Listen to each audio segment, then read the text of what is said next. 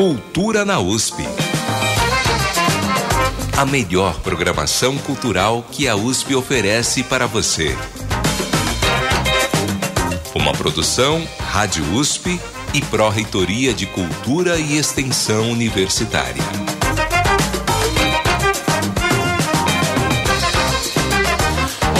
Ouvintes, boa tarde. Começando mais uma edição do programa Cultura na USP, trazendo para você uma seleção incrível de dicas culturais com o melhor do que a USP oferece. Estamos juntos todas as quintas-feiras aqui na Rádio USP com agenda entrevistas e uma série de conteúdos para você aproveitar. Você também pode ouvir os nossos programas pelo Spotify no site jornal.usp.br e cultura.usp.br. Ouça quando quiser e compartilhe com seus amigos e familiares. Os conteúdos do programa e outras dicas também estão todos os dias no Instagram, arroba Cultura na USP. Para falar com a gente, envie sua mensagem para o e-mail ouvinte@usp.br ou pelo WhatsApp 11 2648 0042. Repetindo, ouvinte@usp.br e no WhatsApp 11 2648 0042. Eu sou o Elcio Silva e estarei com vocês na próxima hora. Hoje é 17 de agosto de 2023, Dia do Patrimônio Cultural. Para saber mais sobre o que é patrimônio cultural e sobre uma série de ações da USP, recebemos aqui no estúdio a arquiteta Flávia Brito do Nascimento, diretora do Centro de Preservação Cultural da USP. E também os filmes em cartaz na mostra gratuita do cinema da USP. E o Coral Universidade de São Paulo realiza apresentações gratuitas neste final de semana. Temos mostra de teatro universitário que termina neste domingo. E o concerto gratuito deste sábado com a Orquestra de Câmara da USP e a Filarmônica de Passárgada. E os destaques da programação no Centro Cultural Maria Antônia tem roda de conversa sobre anistia política e também abertura de inscrição para cursos gratuitos de design e sobre a produção cultural da periferia. Tudo isso agora no Cultura na USP. A melhor programação cultural que a USP oferece para você. Cultura na USP. A nossa convidada de hoje é Flávia Brito do Nascimento, professora da Faculdade de Arquitetura e Urbanismo e atual diretora do Centro de Preservação Cultural da USP.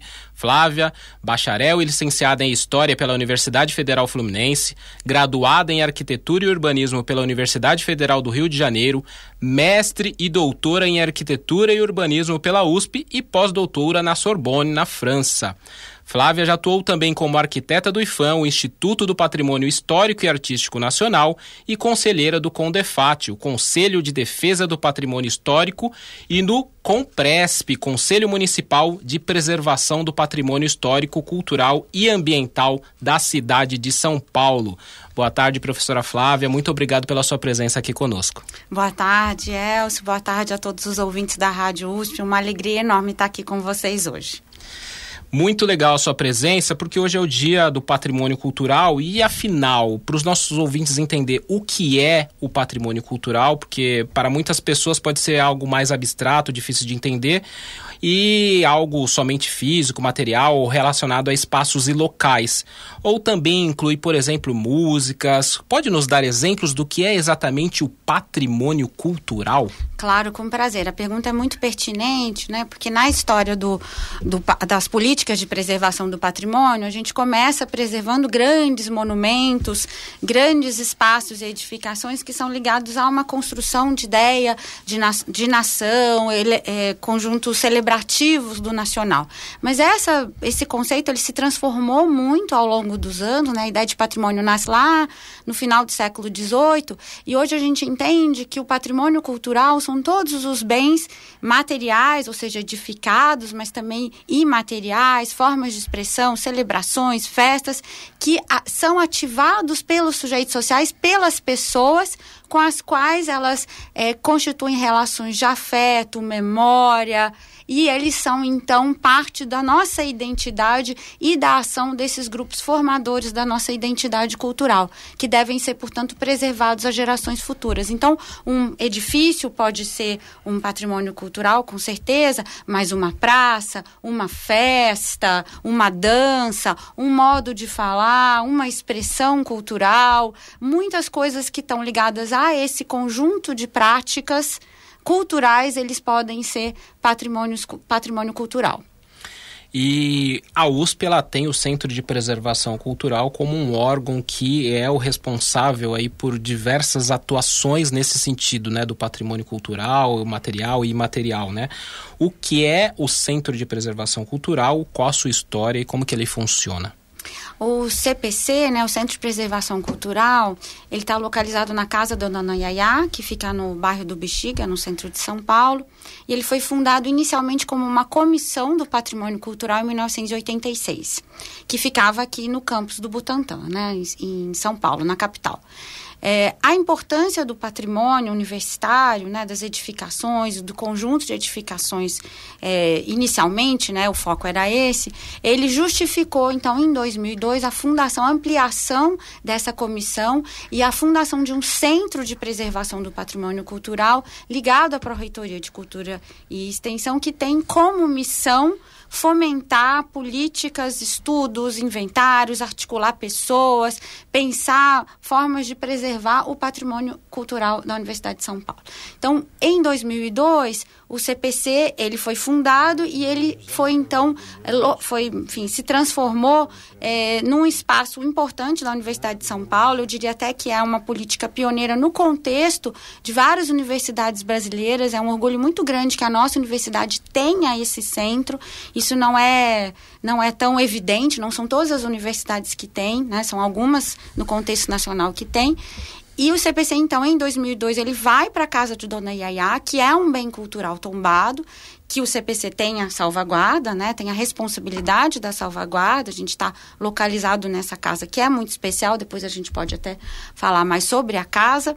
Mas também é, ela é especial porque ela está no bairro do Bexiga, que é o único bairro tombado da metrópole, o único bairro tombado de São Paulo. Eu não sabia disso. É muito especial. E ele vai para lá, o CPC, é, a USP instala lá, restaura essa casa, né? Que ela recebe como espólio da dona Yaya, e ela vai para lá no, exatamente no ano em que um bairro está sendo tombado pelo município. Então é uma estratégia muito interessante e com esse, com este bairro, o CPC ele tem longas relações de cultura e extensão, né? A gente tem muita, muita aderência na comunidade, são muitos projetos, né? Muitos diálogos que são feitos é, com o bairro. Então a gente tem essa atividade que é na relação com o bairro, tem a salvaguarda e, e o fomento de uma série de atividades culturais na casa, né? Diversas atividades culturais, sempre com foco na memória e no patrimônio cultural. É, seja para grupos especializados. É, a gente é um centro assim que os cursos do CPC reúnem gente de todo o Brasil que se interessam e vêm, mas também atividades culturais para a comunidade no domingo na Iaiá. E, além disso, o próprio Centro de Preservação eh, tem essa missão que eu falei de estudar, salvaguardar, fomentar e, sobretudo, criar políticas eh, para a salvaguarda desse patrimônio cultural nesse sentido ampliado da Universidade de São Paulo. E me diga uma coisa, qual é a situação atual do patrimônio no Brasil? É, como lidamos com essa questão? Olha, é, é, sempre uma, uma relação muito. É uma pergunta difícil, né? Porque a gente tem diversos órgãos de preservação que são atuantes e que tiveram muito atuantes desde o começo dos anos 30, né? Quando, 37, quando é criado o IFAM.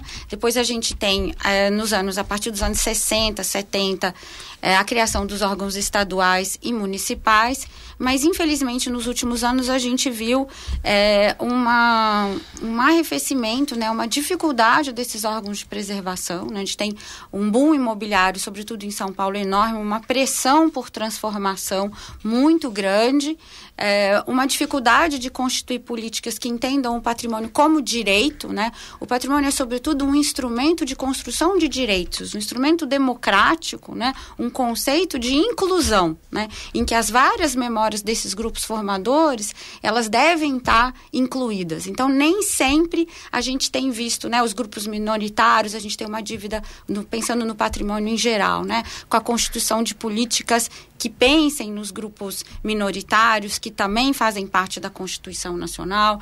A gente é, precisa pensar é, em muitas ampliações efetivas da salvaguarda desse patrimônio cultural é, no Brasil. Então, a gente tem visto muitas vezes um fortalecimento dessa perspectiva mais monumental, de grandes edificações, que certamente é importante, mas mesmo essas também é, não necessariamente têm tido acesso a fomento e recursos, e de um outro lado, uma necessidade de pensar é, o patrimônio como esse articulador importante de direitos.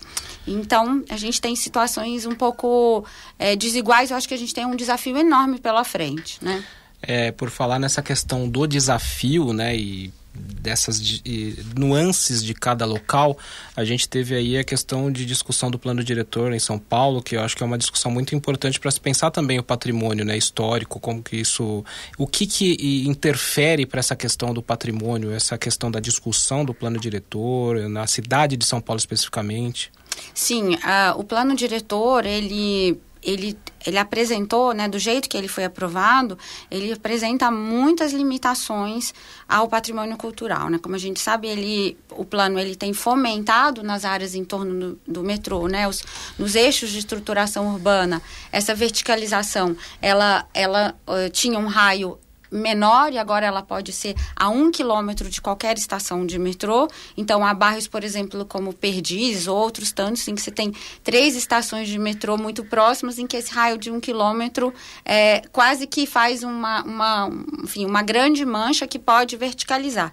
E isso gera uma pressão enorme sobre esses bairros, né? o, a, o mercado imobiliário está muito voraz nesses espaços. Então, a gente tem visto bairros inteiros que têm sido demolidos, eh, seja nas periferias, seja nas, nos bairros da região central. Né? Então, tem uma voracidade de demolição. Então, infelizmente, o plano diretor, eh, houve muita luta, muito, os movimentos sociais atuaram para tentar salvaguardar o próprio órgão de preservação, mas a gente está, de fato, num momento de grande preocupação em que os movimentos sociais, sobretudo os movimentos de bairro, têm corrido para identificar o seu patrimônio tentar estruturar uma política, senão a gente vai corre o risco de ter uma cidade toda homogênea com muitas perdas de referências culturais, né?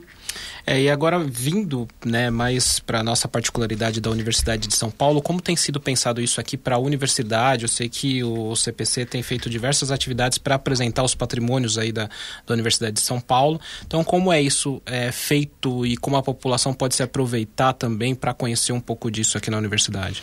Sim, é, na, na Universidade de São Paulo, a gente tem, assim, existem os órgãos de preservação, eles olharam é, ao longo desses tempos para a Universidade de São Paulo e a gente tem 25 bens edificados tombados, cerca de 25, né?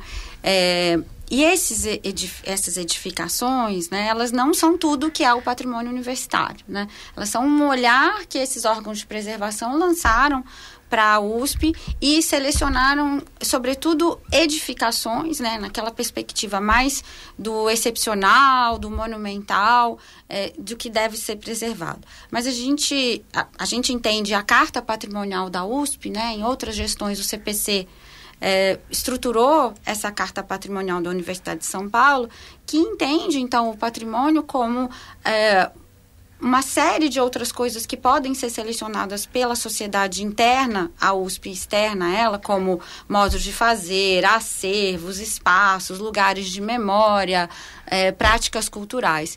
Então, a gente está fazendo um grande esforço nessa gestão para, de um lado, visibilizar esses bens culturais e, e, ajudar a problematizar e construir identidades. Né? Então, a gente tem um projeto que são os roteiros do patrimônio da USP. A gente fez três roteiros que estão. É, um na, aqui na cidade universitária, no Butantã, outro no centro de São Paulo, onde a nossa universidade começou, né, tem uma relação estreita com o centro, e outro no campus de São Carlos.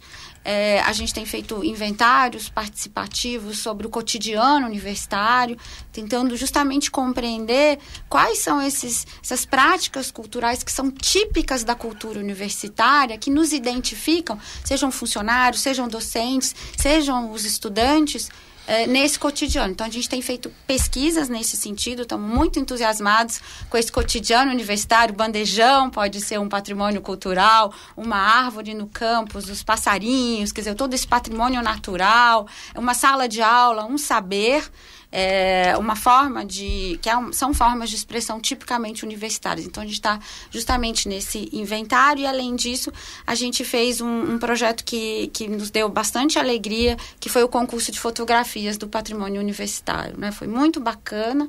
Inclusive, vocês fizeram a festa de premiação recente, né? É, foi em julho, a gente fez a premiação e foi, foi muito interessante, Elcio, porque foram, sobretudo, os estudantes que participaram, né? Estudantes de diversas unidades não só de áreas ligadas à é, comunicação ou, ou, arquitetura, que tradicionalmente poderiam participar de um concurso de foto, mas a gente teve estudantes da química, da biologia, de diversas áreas que deram, que nos responderam a essa, o que é o patrimônio universitário para você?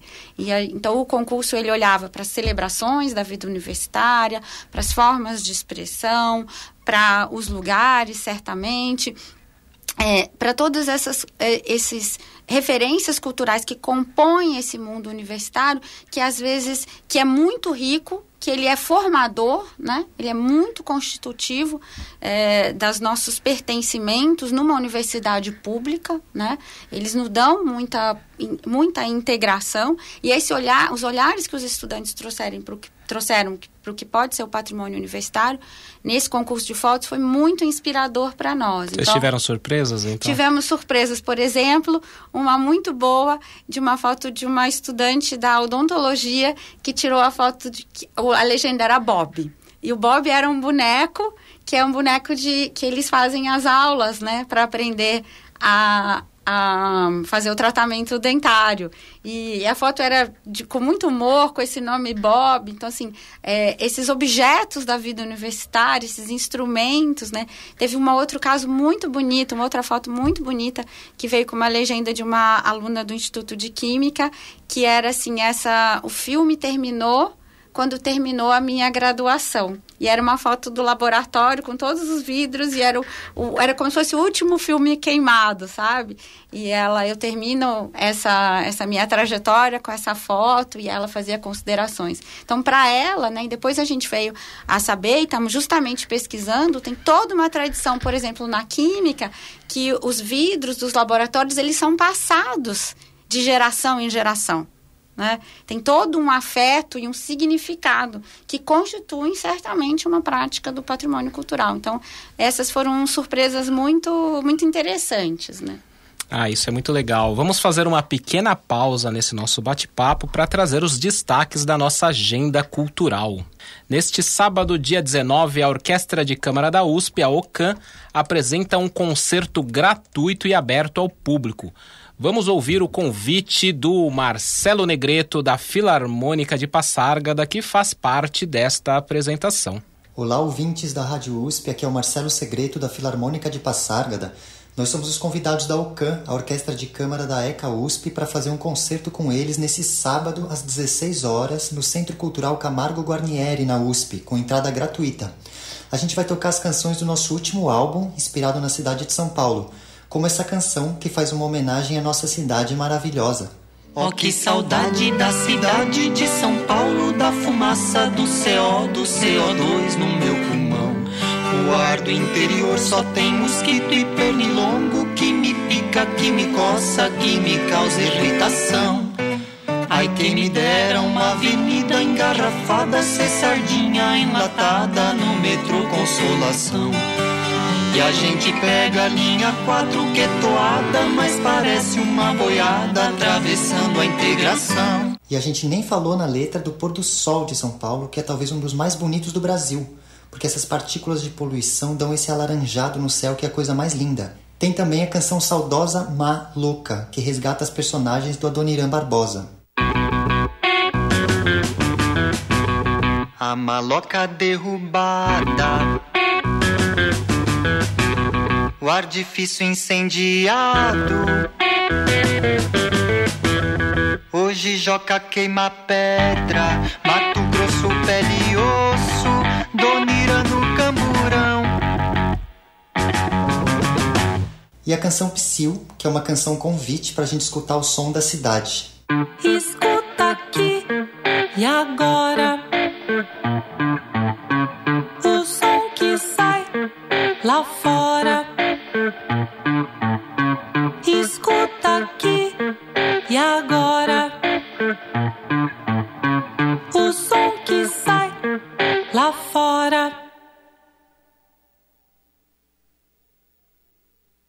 Mas a gente não pode deixar muito tempo de silêncio no rádio, senão a Rádio USP vai à falência, pelo amor de Deus.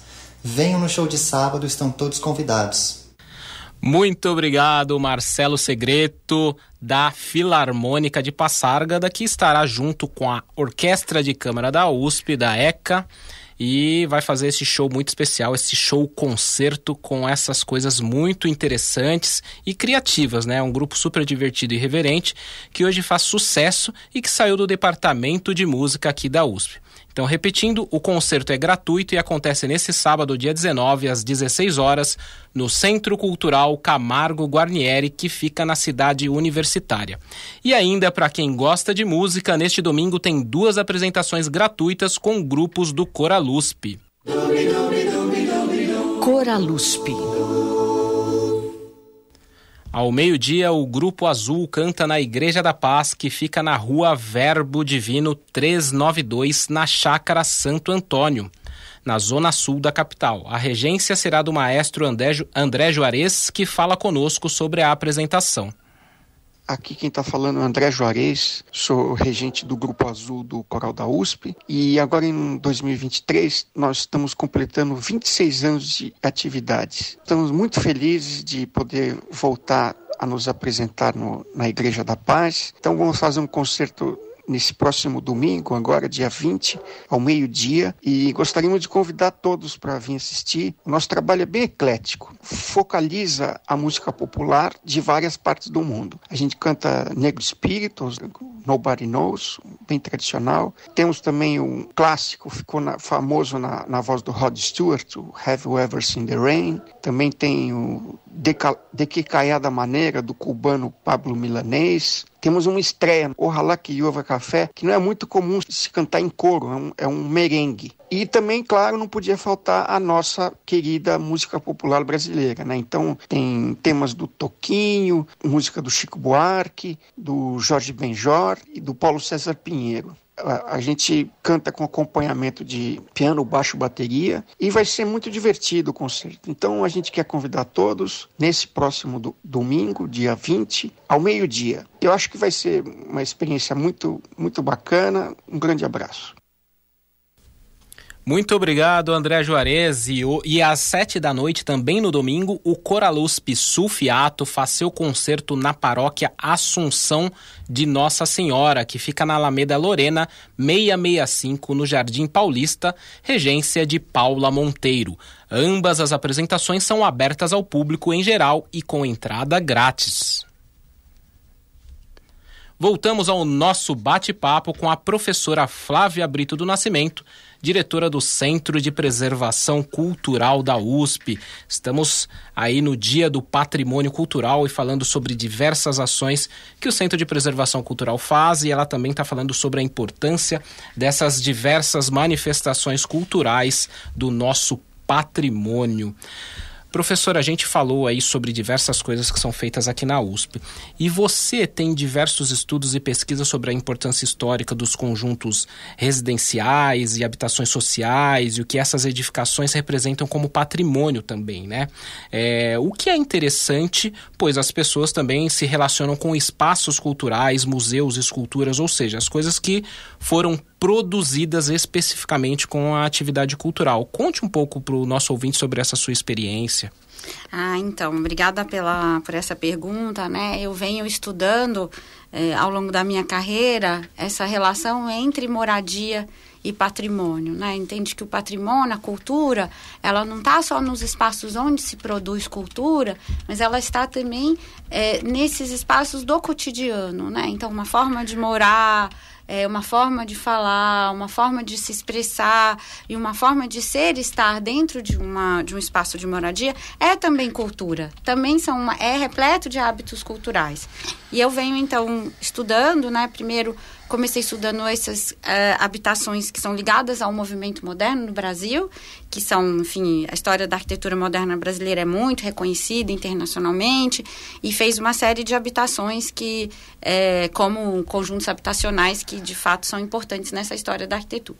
E eu fui então me interessando sobre como essas, essas formas de morar e como essas, essa produção que no final das contas é repleta de é, preconceitos, de olhares, né, com, como se fossem coisas menores, elas também são parte da nossa cotidiana e da memória desses grupos formadores e, e, e, ajudam a pensar as nossas próprias desigualdades, né, nossa, como a gente consegue superar essas desigualdades quando o patrimônio olha, né, para esses espaços. Então, por exemplo, são conjuntos construídos pelo Getúlio Vargas é, nos anos 40, que são parte da história do, do operariado, do bem, é, do estado de bem-estar social, é, das políticas urbanas, das políticas habitacionais e, ao fim ao, ao cabo, da política é, para os trabalhadores, a construção de direito para os trabalhadores. Então, a moradia é um, era sempre um pilar desse.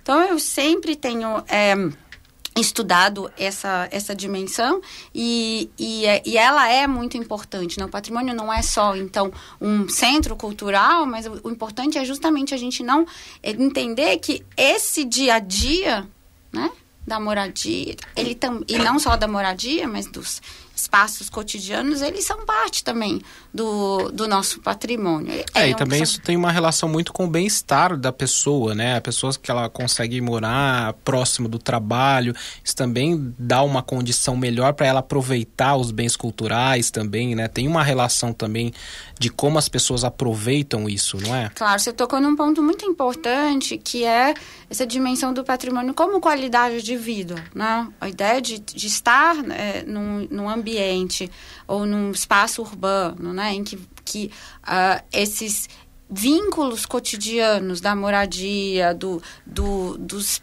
das relações sociais, da memória, né, desses pontos de referência, eles fazem parte também de uma dimensão da qualidade de vida, que essas transformações que a gente falava há pouco, né, que tão, são muito brutais, a gente está vivendo uma onda de transformações enorme é, em São Paulo, né, no município de São Paulo, elas de fato elas impactam, é, não é só Uh, a, é também a rede de esgoto, a água, o trânsito, mas é também esse cotidiano de qualidade de vida que, é, que, tá, que pode se perder né, na dimensão com a memória. E hoje é comemorado o Dia do Patrimônio, como já falamos. Por que, que foi escolhida essa data? É, então, é uma alegria muito grande, né, poder estar aqui na Rádio USP conversando com você, Elcio, é, a partir da experiência do CPC, falando sobre esse Dia do Patrimônio Cultural. É muito curioso, porque a história do patrimônio ela está muito ligada ao Instituto do Patrimônio Histórico e Artístico Nacional, que é esse órgão federal que tem sede em Brasília, que cuida do patrimônio e, sobretudo, estrutura políticas desde 1937, quando ele foi fundado. E esse dia, então, ele foi escolhido porque é o dia do aniversário do Rodrigo Melo Franco de Andrade, que foi o seu primeiro presidente e mais longevo presidente, né? Ele é um mineiro de Belo Horizonte, mas com raízes em Ouro Preto, que uh, nasceu nesse dia 17 de agosto e foi presidente do IFAM de 37 até 1967. E ele, ele enfim, é como essa história do patrimônio está muito misturada a essa história dessa instituição é, que é o IFAM, né? Que é um, nesse dia que é, que é celebrado o aniversário dele, então foi escolhido para ser o Dia do Patrimônio no Brasil, que é, na verdade, de, né, o patrimônio cresceu muito, né? Justamente as pessoas estão muito interessadas. Elas também, né? A gente fala, ah, tem um senso comum, o brasileiro não liga para a memória, não liga para. Não é verdade, né? As pessoas têm muitas relações. Qualquer processo de escuta que a gente faz, as pessoas têm sempre muito que falar de memórias, lembranças e afetos relativos ao seu patrimônio cultural. Então, nos anos recentes, a gente tem visto um, um, verdadeiro boom do patrimônio, né? um interesse cada vez mais crescente. E esse mês de agosto, então, é, o, é praticamente o mês do patrimônio. Hoje é o dia do patrimônio, mas essas celebrações acontecem, e reflexões e críticas, né? Patrimônio não é só celebração, patrimônio é também possibilidade de pensar criticamente sobre a nossa sociedade, que sociedade a gente quer legar para o futuro. Perfeito. E por falar em patrimônio, neste final de semana a cidade de São Paulo tem a Jornada do Patrimônio, inclusive com a participação do Centro de Preservação Cultural, não é isso? Como é esse evento e como as pessoas podem participar? Ah, eu sou uma grande fã desse evento, da Jornada do Patrimônio. Né? Esse evento foi criado em 2015 e ele foi inspirado em experiências, sobretudo da França, em que existe, é, existem as Jornadas do Patrimônio também que acontece no, em, no mês de setembro lá. E ele aqui em São Paulo tem um formato que ele é muito democrático, porque basta as pessoas inscreverem os seus projetos e não há uma seleção prévia, né? Então você pode inscrever um roteiro, uma visitação, um espaço que fica aberto e é, é um final de semana dedicado a conhecer esses espaços eh, e fazer roteiros. Então eh, ele é, não tem uma curadoria prévia, sabe? As pessoas se inscrevem, então a gente tem uma profusão de possibilidades de visitação né, uma, prof, uma profusão de conhecimento sobre como a sociedade em São Paulo né, pensa, como os movimentos pensam o patrimônio que eles gostariam de mostrar. Então é muito rico, é um final de semana inteiro muito rico. E claro que o CPC não podia ficar de fora, ele tem participado desde a sua primeira edição. Né? A Casa da Iaiá sempre fica aberta no sábado e no domingo nesse evento, com atividades gratuitas, basta. É, é, chegar e participar. Então, a gente tem desde atividades culturais, como o Coral USP, né, que a gente entende também como patrimônio da USP, é, a Coral da Casa da Dona Yaya, que vai se apresentar ao sábado ao meio-dia. A gente tem visitas mediadas na casa, tanto no sábado quanto no domingo à tarde, nesse bem cultural tombado, que é a Casa da Dona Yaya. A gente vai ter uma exibição é, de um filme, que acho que talvez a gente é, tenha uma entrada específica para isso, para explicar melhor. E também a gente vai ter dois roteiros do patrimônio da USP, que são roteiros de visitação é, aqui no campus, onde nós estamos, né, no campus Butantã, para conhecer o que, que é, para conhecer e refletir, né, e ajudar a gente a pensar o que, que é o patrimônio. É, aqui e no centro de São Paulo, saindo da Faculdade de Direito. É sábado, 10 horas, a gente vai ter dois roteiros. Perfeito, ó, só para o nosso ouvinte saber, a casa de Dona Yaya fica na rua Major Diogo 353, no Bela Vista, ali no Bexiga. E, como você falou, professora Flávia, haverá no domingo o lançamento do documentário Em Nome de Cruz e Souza, com a participação de uma roda de conversa com o diretor José Rafael Mamigonian. Nós temos uma fala que ele mandou aqui para os ouvintes do Cultura da USP. Vamos ouvir?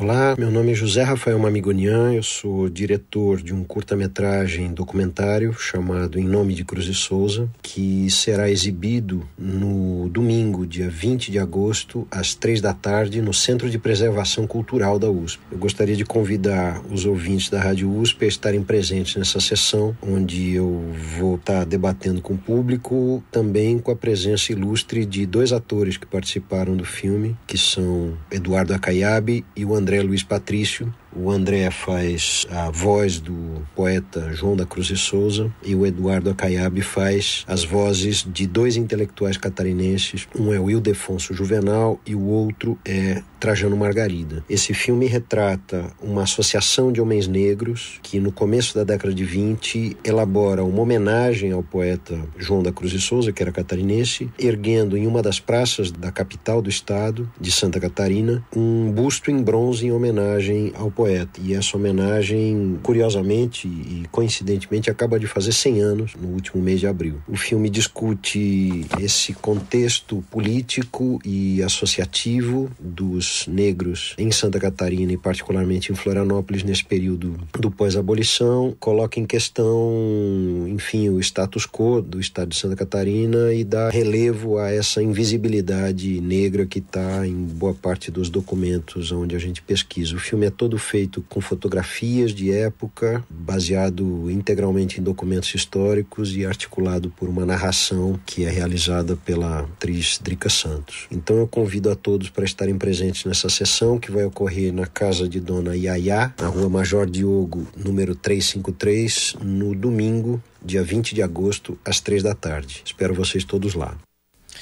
Muito obrigado. E a Casa de Dona Yaya tem diversas atividades, então, na Jornada do Patrimônio 2023. No sábado, às 10 horas, tem Roteiros do Patrimônio da USP, no campus Butantã e no centro de São Paulo. Na, às 12 horas, tem música São Paulo agora com o Coraluspe Dona Yaya. Às 14 horas, visita mediada à Casa de Dona Yaya, isso tudo no sábado, dia 19. E no domingo, o Teatro Eros e Psique, o encontro com o feminino com a companhia Existir. Visita mediada às 14 horas e o Cineclube em nome de Cruz e Souza às 15 horas, que foi aí agradecemos o áudio do diretor José Rafael Mamigonia. Agora a gente vai fazer mais uma pausa porque nós temos cinema da USP. Então nós vamos trazer a dica do Sinusp. Quem fala conosco é Fábio Rubira com os destaques. Boa tarde. Sinusp.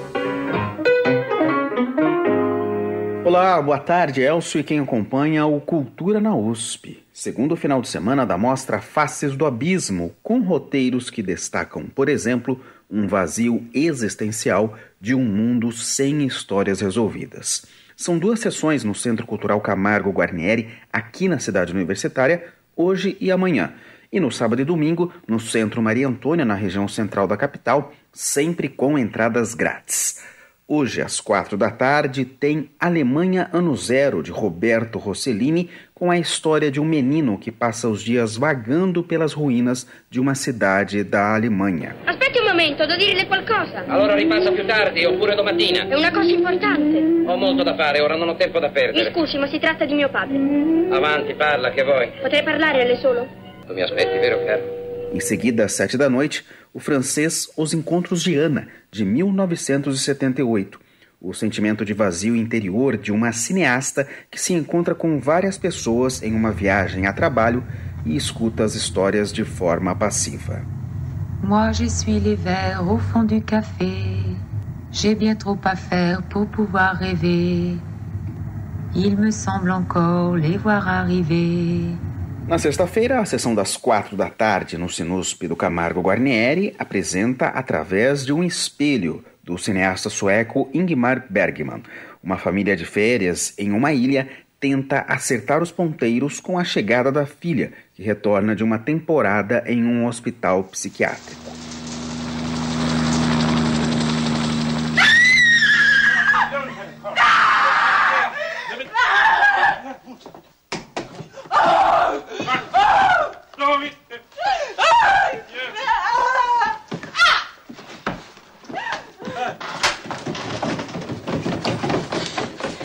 Encerrando a semana de exibições na nova sala do Sinusp no campus Butantã, às sete da noite tem Nostos, o Retorno, uma releitura de Odisseia, com Ulisses e seus companheiros tentando voltar para casa com o fim da guerra. Rete mai par si dica. Dove me la non fu la se. Calma, stat fermo, Satario. Non stare fertilice diche. Aos finais de semana, as exibições são no Centro Maria Antônia, na Vila Buarque, região central da capital. No sábado, às quatro da tarde, tem São Paulo Sociedade Anônima, primeiro longa de Luiz Sérgio Persson, que sintetiza em Carlos a agonia da metrópole. Em seguida, às seis da tarde, tem Nostalgia, com a viagem de um poeta russo pela Itália, acompanhado de sua guia e tradutora, em uma pesquisa sobre a obra de um compositor russo do século XVIII. Se volete che il mondo vada avanti, dobbiamo tenerci per mano. Ehi voi sani, che cosa significa la vostra salute? E finalmente no domingo, na sessão das quatro, também no Maria Antônia, exibição do português Casa de Lava, filmado em Cabo Verde, com as histórias de uma enfermeira que acompanha um paciente em coma de volta à sua cidade natal.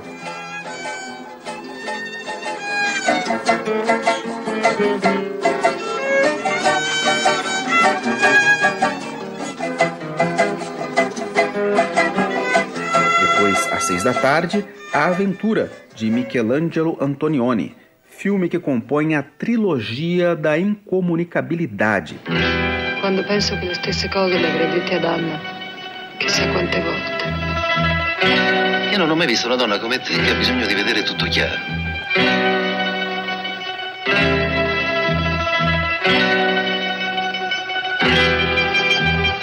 Io vorrei essere lucida. Vorrei avere veramente. O Centro Maria Antônia da USP fica perto das estações Higienópolis Mackenzie e Santa Cecília do metrô. A programação completa da mostra Faces do Abismo pode ser conferida em www.usp.br barra Sinosf e também nas redes sociais do Cinema da Universidade de São Paulo. Lembrando que as entradas são grátis. Fábio Rubira para o Cultura na USP. Sinusp. Muito obrigado, Fábio Rubira. Estamos aqui de volta no estúdio com a professora Flávia Brito do Nascimento. Professora, a gente falou bastante sobre a Casa de Dona Yaya, a participação aqui na Jornada do Patrimônio, mas tem uma curiosidade sobre o local onde ele funciona, que é a Casa de Dona Yaya, e é uma história cercada de lendas e mistérios aí, né? Pode contar um pouco sobre essa história e quem é essa personagem, a Dona Yaya?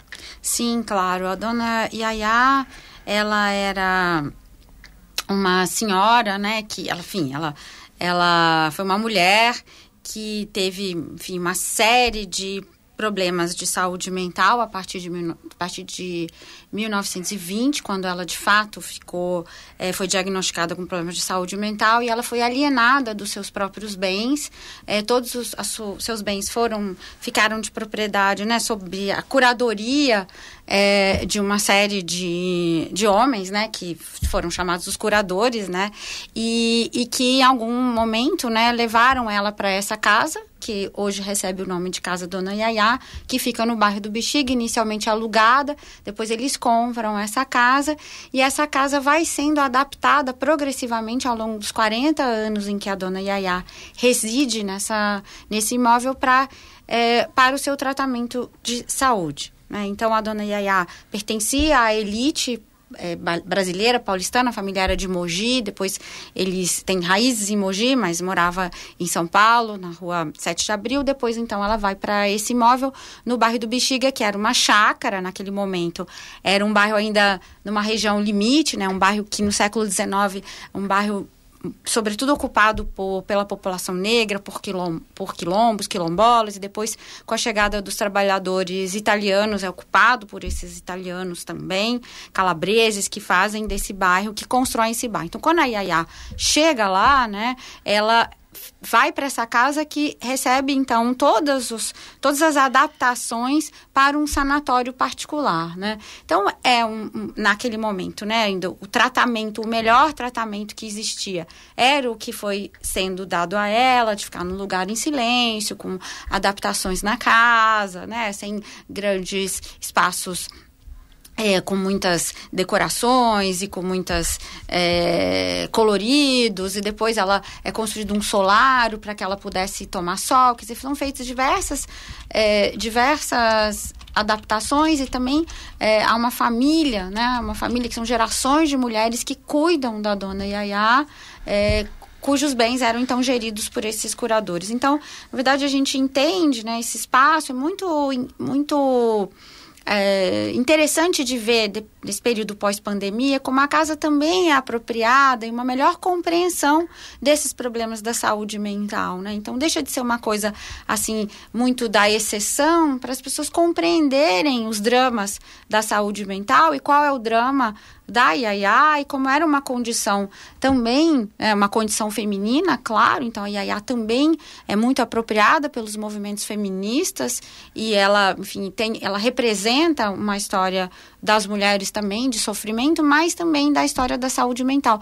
Então é um bem cultural muito especial, é de fato um grande, uma grande responsabilidade, um privilégio da Universidade de São Paulo de ser detentor desse espaço, porque primeiro ele permite problematizar tudo aquilo que a gente conversou, né, do patrimônio como direito, patrimônio como articulador de políticas, de identidades, né? Então, a gente vai ter na casa da Yaya, nessa jornada do patrimônio, na manhã, um teatro sobre a condição feminina e à tarde um filme que discute a questão negra, que é um, um enorme tema para o bairro nesse momento, né, em relação ao plano diretor, a construção do metrô que vai que cruza o bairro, né, o movimento Saracura vai vai está numa grande luta para conseguir salvaguardar os vestígios arqueológicos da escavação do metrô que passa ali pertinho, né, próximo à casa da dona Yaya. Então pensar esses a casa permite, né, o espaço da casa da Yaya, no bairro que ela está, ela permite pensar tudo isso que a gente entende que é o patrimônio cultural, né, que pode ser o patrimônio cultural, né, como um lugar de luta, da ação, da identidade, da memória, de quem a gente se constitui como é, como é, nação mesmo, mas para além disso, como identidade desses grupos negros, mulheres, indígenas, que tudo isso passa pela casa da Yaya, além do patrimônio universitário. Então é um lugar mesmo é, muito rico e a Yaya, para além é, dessa ideia assim, ah, às vezes ela cai por uma, uma, uma coisa um pouco caricata e a gente tem tentado, né, toda a exposição que está lá, que foi feita é, na gestão anterior, é, onde estava pela professora Marta Marandini, professora Simone Sifone, que é minha vice atualmente, né, e pela equipe do CPC todo, ela permite refletir sobre a história da IAA de uma maneira que mostre essas várias camadas que ao fim e ao cabo é o que a gente que eu vejo como possibilidade de pensar o nosso papel como um centro de preservação cultural, né? Que de resto vem sendo reconhecido na história da USP, né? O CPC tem vários prêmios, a gente tem uma revista acadêmica, a gente tem muitas atuações que, que, que nos colocam na, na linha de frente aí do debate sobre o patrimônio cultural hoje.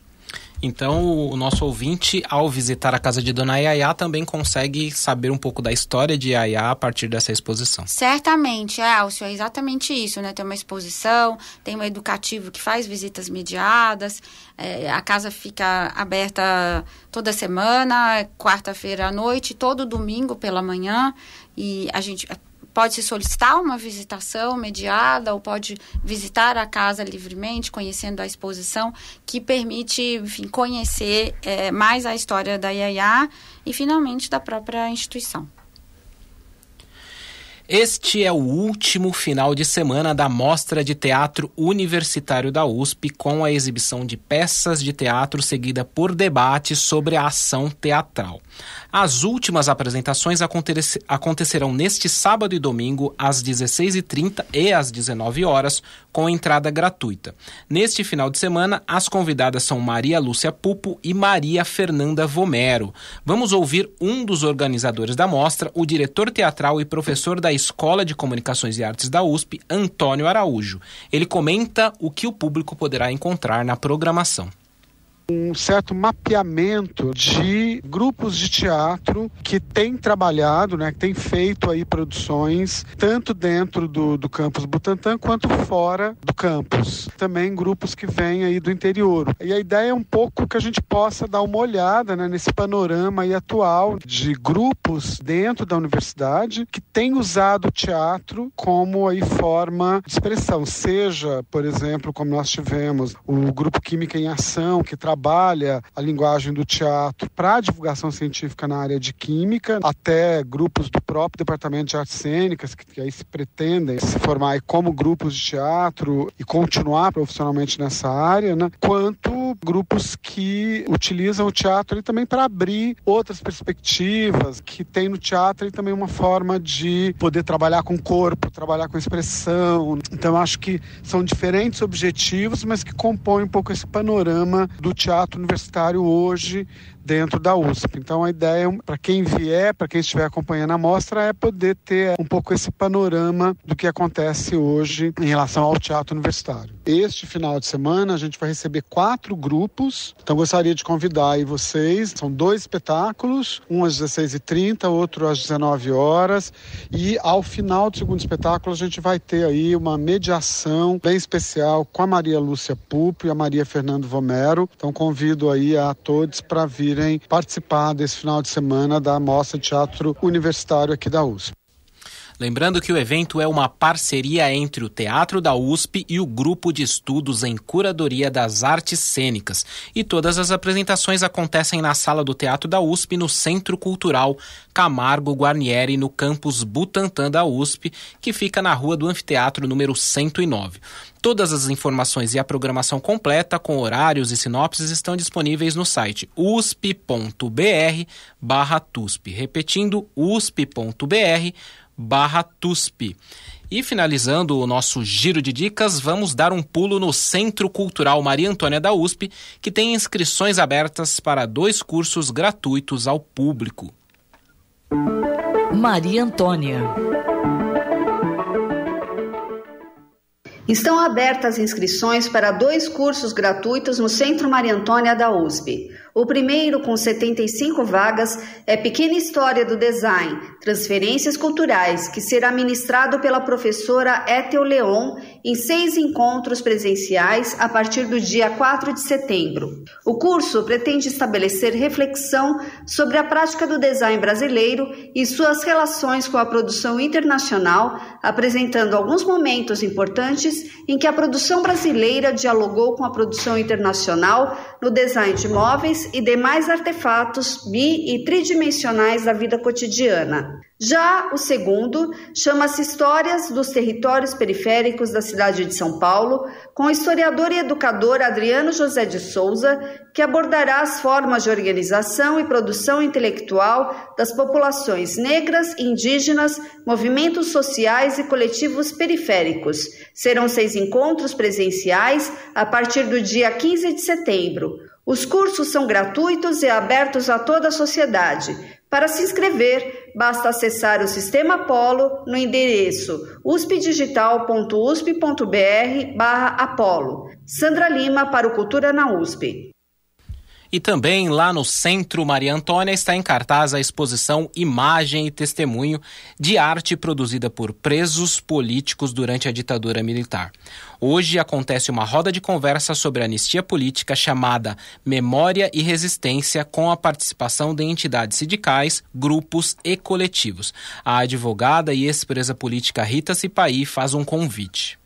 Será realizada no Centro Universitário Maria Antônia uma roda de conversa sobre anistia política, memória e resistência. A roda de conversa será precedida de uma visita guiada à exposição Imagem e Testemunho. Exposição que apresenta 41 trabalhos de presos políticos realizados nos presídios de São Paulo e que permanecerá na Maria Antônia até dezembro de 2023. A atividade faz parte da rememoração dos 44 anos da Lei de Anistia, sancionada em 28 de agosto de 1979. A roda de conversa acontecerá desta quinta-feira, dia 17 de agosto, a partir das 14 horas até as 17 horas, na Rua Maria Antônia, 258, próxima à estação Higienópolis do metrô. Este é um convite do Centro Maria Antônia, grupos e coletivos de direitos humanos e de entidades sindicais que representam os anistiandos e anistiados pela Comissão de Anistia do Ministério dos Direitos Humanos e Cidadania. Lembrando que a roda de conversa é gratuita e aberta a todos e acontece hoje a partir das 14 horas na Rua Maria Antônia, número 258. Estamos hoje conversando aqui no estúdio ao vivo com a arquiteta Flávia Brito do Nascimento, diretora do Centro de Preservação Cultural da USP. Hoje uma data muito especial porque é o Dia do Patrimônio Cultural. É, professora Flávia, a gente está finalizando o nosso tempo do Cultura na USP, mas eu tenho uma pergunta que eu acho que é muito especial para você. É, você tem formação em arquitetura, como foi essa sua trajetória na área do patrimônio? E você sempre lidou com isso? Como despertou esse seu interesse e como que está sendo aí a sua trajetória na sua formação? Ah, obrigada pela pergunta, de fato. E hoje é um dia muito especial, porque de fato está aqui representando esse centro do qual acho que a gente deve ter o maior orgulho como USP, é, no Dia do Patrimônio, né? Minha trajetória, eu sou historiadora de formação e também arquiteta. E a partir da minha segunda graduação, eu fui sempre trabalhando com projetos ligados ao patrimônio cultural, né, em escritórios de arquitetura. E no meu primeiro trabalho foi no, no projeto de restauração do Arquivo Nacional, e no Rio de Janeiro e depois na restauração do conjunto residencial do Pedregulho. E, e a partir daí eu nunca mais parei, fui trabalhar no órgão estadual do Rio de Janeiro, fiz o primeiro concurso público do IFAM, fiquei oito anos lá e fui sempre pesquisando e trabalhando com, esse, com essa temática, então há muitos anos que eu, que eu lido com o patrimônio. Ah, muito obrigado, professora, pela sua presença aqui, é, por todas as suas explicações. Falou muito aí para as pessoas entenderem aí o que é patrimônio cultural, o que a USP exerce aqui nessa área, né? Muitas atividades para as pessoas aproveitarem, conhecerem um pouco sobre o Centro de Preservação Cultural e suas atividades aqui na Universidade de São Paulo. E para falar para os nossos ouvintes novamente, o Centro de Preservação Cultural fica na rua Major Diogo 353, lá no Bexiga. Confira, vá visitar, tem muita coisa legal e aproveite esse final de semana aí com a Jornada do Patrimônio. E chegamos ao fim de mais uma edição do Cultura na USP, ao som de cartão postal da Filarmônica de Passárgada, que se apresenta neste sábado com a Orquestra de Câmara da USP, às 16 horas, no Centro Cultural Camargo Guarnieri. Eu gostaria de me despedir de você, professora. Muito obrigado pela presença. Muito obrigada. Peço a todos que nos sigam nas redes sociais, acompanhem toda a programação e todas as pesquisas que o CPC tem feito com a participação da comunidade. Muito obrigada, foi um prazer.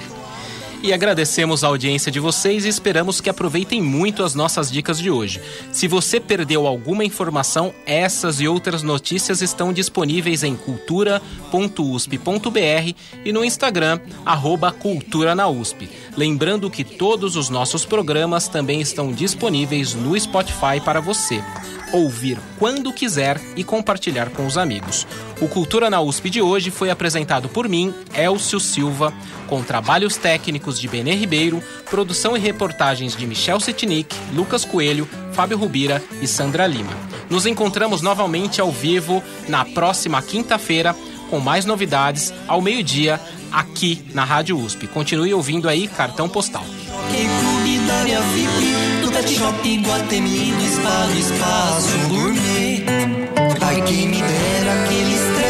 escritório onde eu encho a minha agenda e me bam, bam, bam. E gente pega o celular que tá tocando e marca mais um compromisso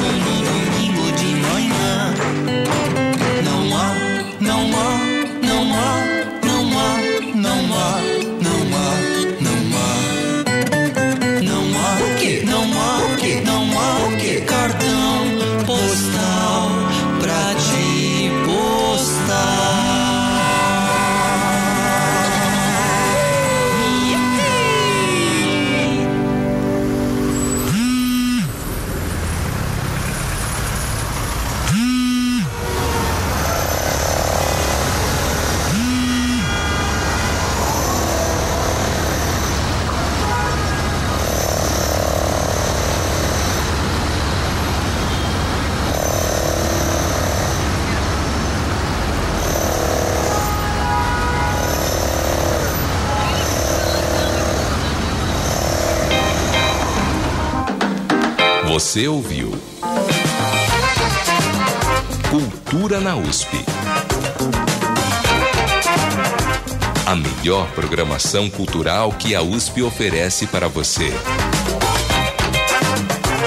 Uma produção Rádio USP e Pró-Reitoria de Cultura e Extensão Universitária. Cultura na USP.